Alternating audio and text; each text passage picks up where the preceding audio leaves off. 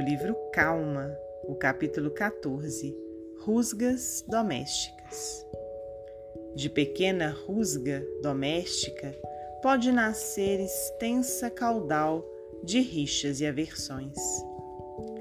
Aprender a ouvir sem contradizer, para aclarar qualquer ponto obscuro em momento adequado, é sinal evidente de compreensão e sabedoria.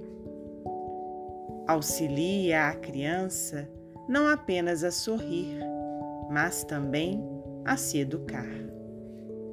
Respeitar os parentes do coração que se nos ligam nas experiências terrestres é valioso preservativo contra desajustes positivamente desnecessários.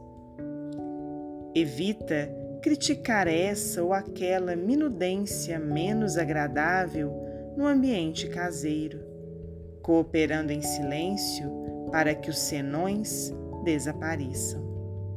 Nada censures, colaborando para que os problemas sejam resolvidos sem alterações e sem reproches.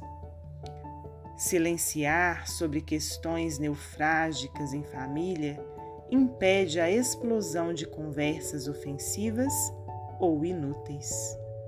Não revivas os mal entendidos de ontem ou de qualquer fase do passado, para que faltas e erros no lar sejam realmente esquecidas. Aprendamos a não gritar e sim conversemos. Não te esqueças, a união começa de casa mas a calma geral começa em ti mesmo. Emmanuel, psicografia de Francisco Cândido Xavier.